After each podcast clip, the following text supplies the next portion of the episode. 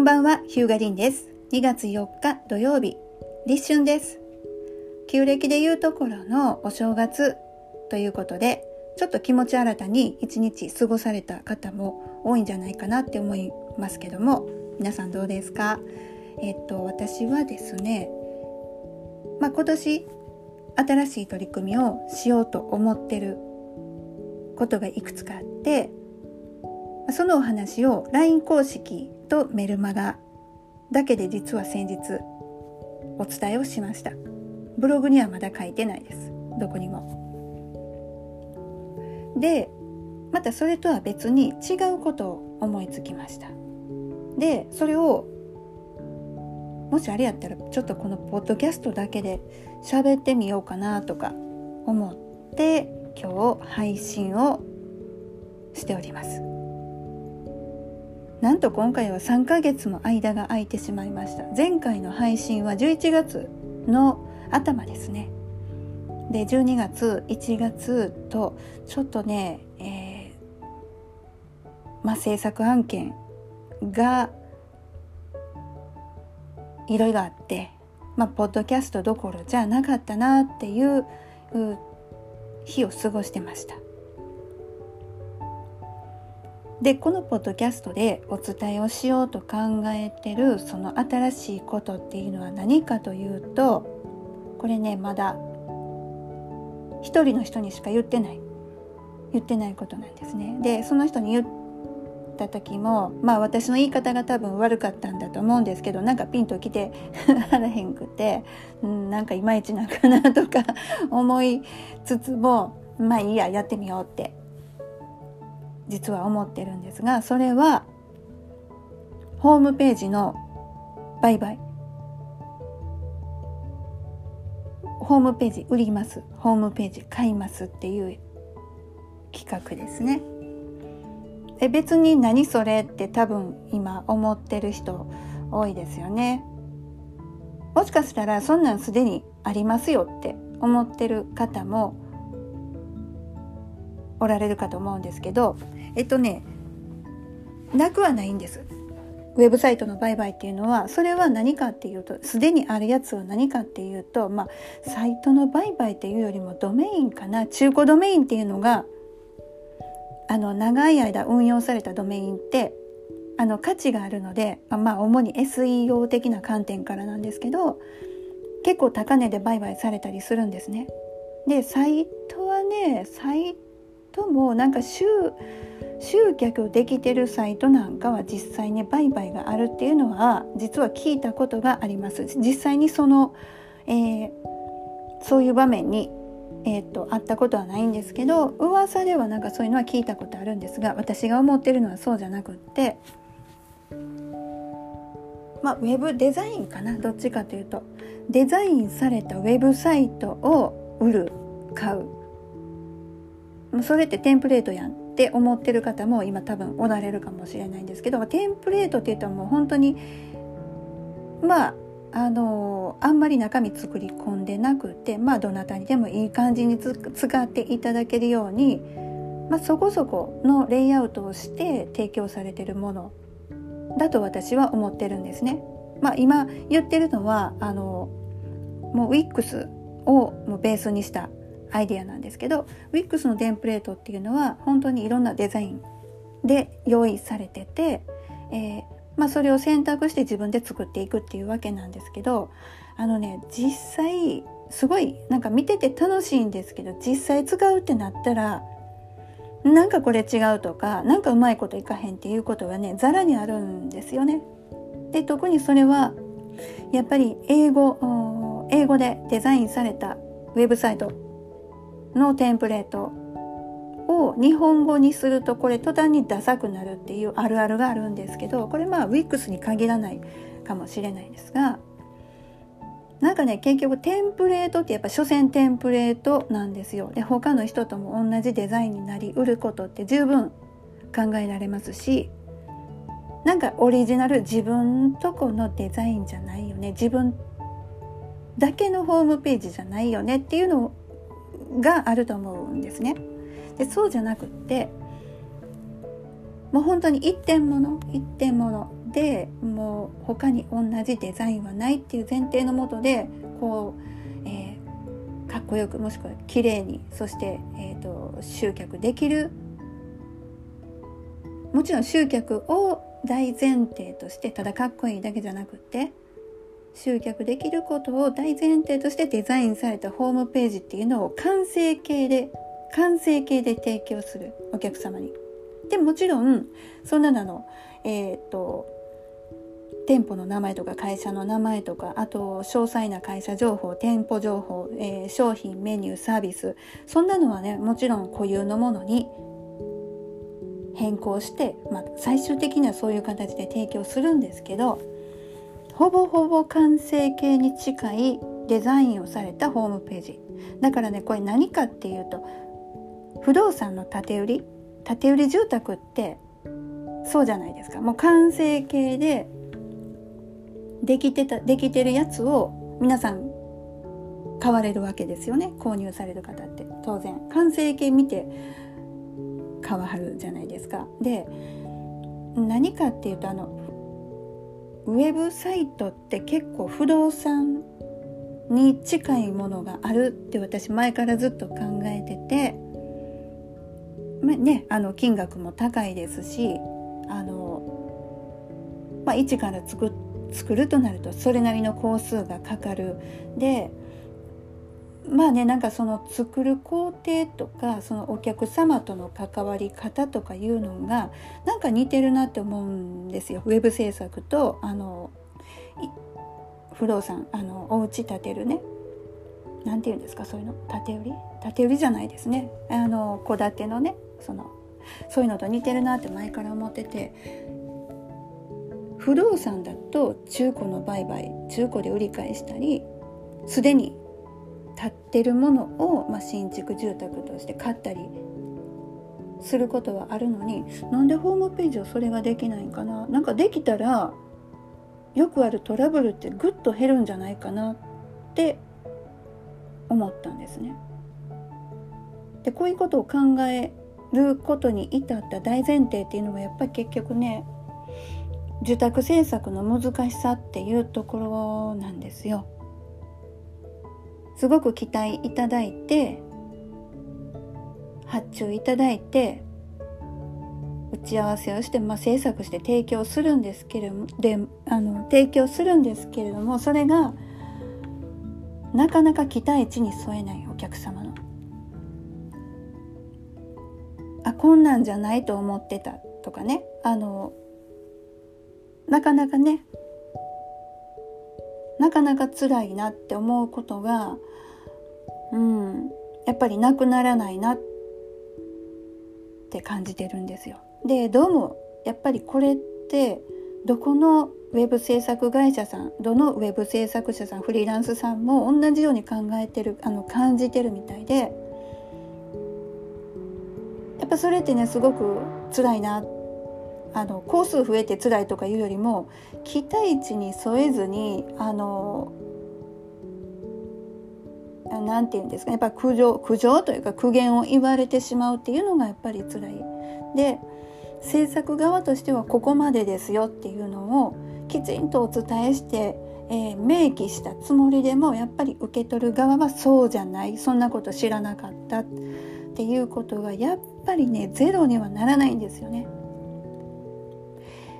でもう私もこの数年ですねあのぱり結構大きなトラブルあったんで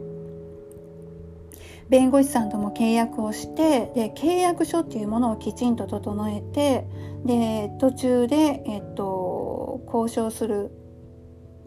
その節目節目のやり方とかですよね。そういうのもねすっごい綿密に考えたんですよ。考えてもう考えすぎて仕事進まないぐらいあの考えた時期もあってただねやっぱり実際のやり取りでそれ全てあのできるかっていうとやっぱり状況によっては飛ばしてしまったりとか必ずしもそんなね堅苦しい契約書交わしていちいち節目節目でこうねハンコはもらわないですけどまあねこう承認を得てっていうことやるかっちゅったらやっぱりやんなかったです。でそれをすることでやっぱりその WIX でスピーディーに作れる提供できるメリットがやっぱり減ってしまうのでそこはね例えば LINE のやり取りでまあ、OK ですよって言われたらもうよしとするみたいな感じでね進めてきたもののえっ、ー、といやそんなつもりじゃなかったです。っていうことがやっぱりねゼロにはならないんですよ。これ本当にねもうねウェブ制作の難しさあの受注受託制作の難しさもうだってね IBM と野村野村証券？野村ホールディングスでさえあんな大会社大企業でさえ揉めるんですよ。システムのね発注で。あれ結局発注側が負けましたけどね裁判結局。あのどういうことかっていうと、まあ、受注したのが IBM ですよで一生懸命システムを作ってたんですけども野村さん側がどうもね仕様変更仕様変更仕様変更なんかやっぱ後から後からこうああしてこうしてってもコロコロ変えたみたいですね。でそれで結局もうこれね制作してる人なら分かると思うんですけどもう後からいろんなこと言われてそれやっぱ言うこと聞かないわけにもいかないしであのね変更変更変更してたらもう最後ぐちゃぐちゃになったなるっていうことを経験された方ってね少なくないかと思うんですけど結局ね失敗したんです出来上がらなかったんですよちゃんと。でそれを、まあ、損害賠償っていう形で裁判になってた何年か裁判になってたんですけどこれがもう最終的にはこれびっくりしたんですけど、まあ、野村さんが負けはったんですね。でえっと、これご存知の方おられるかどうかわかんないんですけど要件定義は要件定義は今発注者側に責任あるんですよ。まあ、それも酷な話だとは思うんですけどね。あの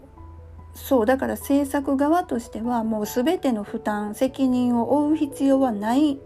法律的にはないです。ないと私はあのあれ理解してます。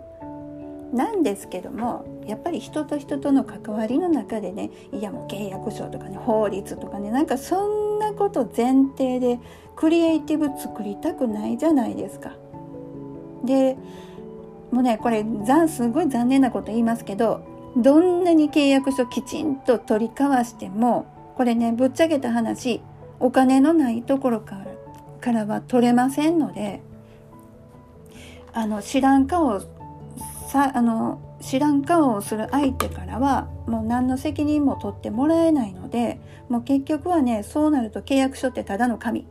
まあ紙というかうち電子契約なんで紙でもないんですけどただの PDF そうなるとねなんかねまあ、あのおかげさまで、えっと、結構法務法律契約関係には私自分的には強くなったかなって思います。だけど結局結局法律なんか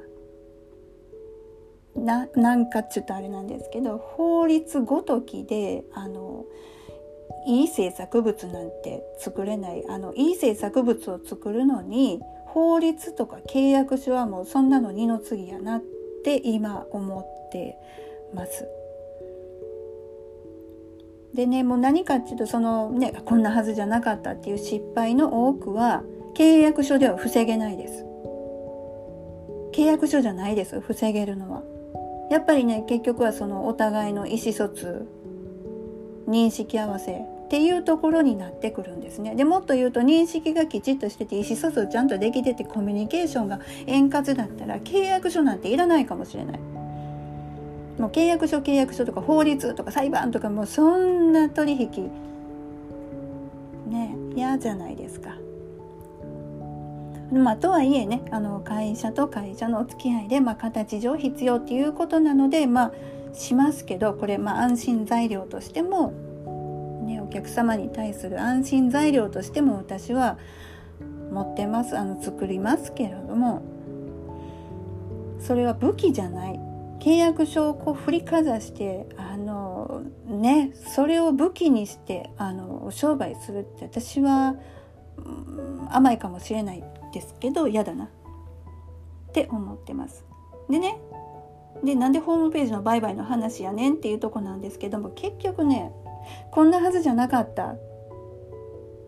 お金返してくださいとかみたいなね。あのことになるのはもうそもそもそもそもですよ。ウェブ制作会社はお客様のことよくわからないまま見積もり提案出さないといけない。そしてお客様は完成形わからないまま契約しないといけないです。だからそうなっちゃうんですよ。だからトラブルになっちゃうんですよ。いもちろんねあのえっ、ー、と企画書に最終形のデザインまできちっと作ってじゃあこれで契約しましょうっていうことがねできれば本当はベストなんですよ。最終形の形まできちっと作れてそれで契約を取るっていう形ができれば一番です。お家でもそうですよねあの何階建てでこんな設計でお部屋いくつでね壁の色どんなんでカーポートはこうでみたいなことをきちっと完成形にできた上で、まあ、契約、まあ、不動産なんかだとねやっぱりどうしてもそうなるかとは思うんですけどウェブってねどうしてもあのウェブのメリットとしてこうね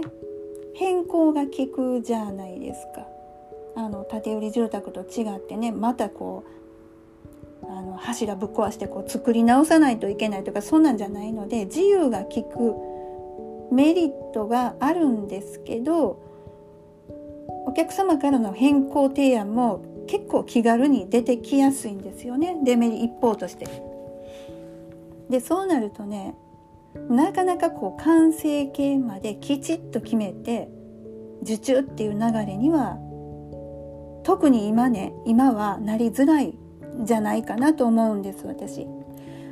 昔はデザインをしてコーディングをして、えー、作って納品っていう形をきちっと取られてる制作会社さん多かったと思うんで、まあ、そういうこともこんなんじゃなかったっていうことはないなかったのかな？どうだろう？昔のことは私実はあんまり知らないのでわかんないんですけど今ってねノーコードツールでノーコードワードプレスとかでもそうなんですけど完成形まできちっとデザインをしてから契約取るっていう制作者さんそんなにどれぐらいおられるんですかね？多くないんじゃないかなって私考えてるんですよ。もちろん全ての世の中の全ての制作者さんと話したわけじゃないんで肌あくまでも私の肌感覚なんですけどこれねあのウェブのこう何て言うんですかそのあるあるとしてねこれデザインまで仕上げて例えばそのね X3 とか Figma でねこうデザインを変えてまあいられでもいいんですよデザインを変えてこういうウェブサイトどうですかって提案したとします。でこれがそのまま受注になればいいんですけどこれがまあえっと失注しました。失注っていうかねあのダメになりました。ところがあの先方のお客さんがそのデザインを他社へ発注する。ちょっとこんな感じで作ってって。っていうことがウェブではあるんですよ。そうなるとデザインしたもの損になるわけですよね。デザインだけ使われてお金入ってこないっていうことが往々にしてあるんですよ。えこれ不動産でそんなことあんのかな？まあなくはないかもしれないけどあんまり不動産でねそんなん聞かないですけどねだからそこが不動産とウェブの違うとこかなとかって思ったりするんですするんですけどなぜねウェブサイトのデザインの最終形をわからないままお客様って契約しないといけないからそりゃ最終でこうじゃなかったっていうことは起こりうるよねって私考えてるんですよ。で制作実績を見たところでこれから作るものとは私あんまり関係ない関係ないって言うと悪いですけどあんまり当てにならないなとも思うんですね。もちろんもう実績を出してこない制作者さんっていうのはもうちょっと本当に論外なんですけど見たところであのそれがまあ参考になるかっていうまあ参考にはなるけどもそれがこれから作ろうとしてるサイト制作の保証になるかって言ったら必ずしもそうじゃないって思っててだってもう内容も全然違いますから過去のやつはうまくできたかもしれないけどこれからやろうとしてるやつはうまくできるかどうかって正直分かんないです。作ってみないと。そう作ってみないと分かんないっていうところ。私ねここに大きな問題があるというかも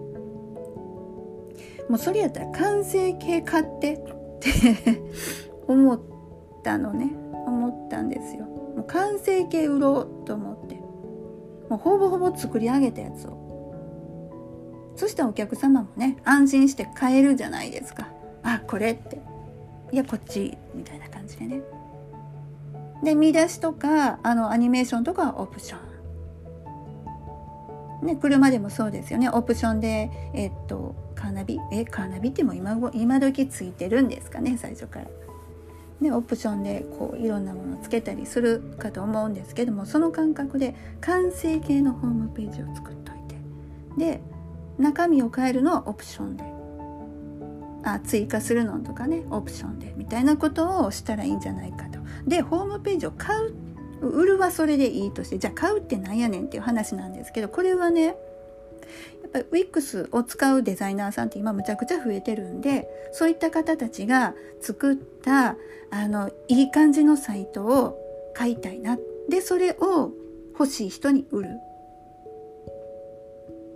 そんなことを今考えてます。伝わったかな？伝わってるかな？よくわかんないけど。なぜねもうねもう受託制作が難しくってですね。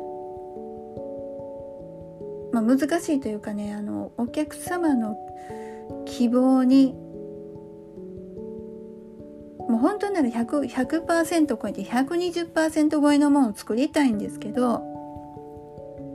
なんかねもうな自分の中で納得がいくことができなくって納得いかなくってああもうなんでこうなるかなみたいなことがやっぱりねゼロにはならないんでもうねもうほんと嫌になっちゃうんですよね。なんとかならへんかなこれって思ってて。やっぱりねそのどこのお客様もどどこの会社さんもで決して安くはない金額のお金をお支払いくださるわけですよそしたらもうそれに対してね最大限120%答えたいなって思うんですけど途中でそうじゃなかったかってなるとねほんときついんですよね。えーってなるんですけどもうこの A をなんとか解消できないかと思ってまあ LINE, LINE 公式とメルマガの方ではねまた別のアイデアの企画を、え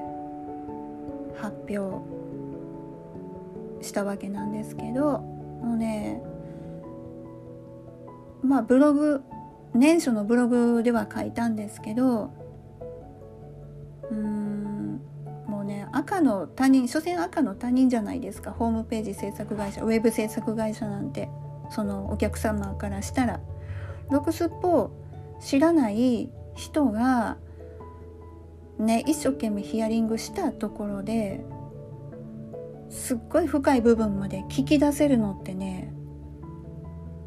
なんだろうもう何回雑談を重ねた挙句になんかポロッと聞くみたいなことってやっぱあるんでもうね難しいと思うんですよいやちょっとそれそれ書かなあきませんやんみたいなんとかね往々にしてあるんですよねでそこまでそこまでヒアリングヒアリング程度でそこまで深掘りできるかって言ってまあそれはね能力がないって言ったらそうなんですけどもいやなかなか難しいですよ。なんかそこのね結局お客様ってすごい期待値を持ってご依頼くださるので制作側としてはこのレベルのものこのご予算ではこのレベルなんですよのつもりでもお客さんそうじゃないですからここはねもうねこのミスマッチはね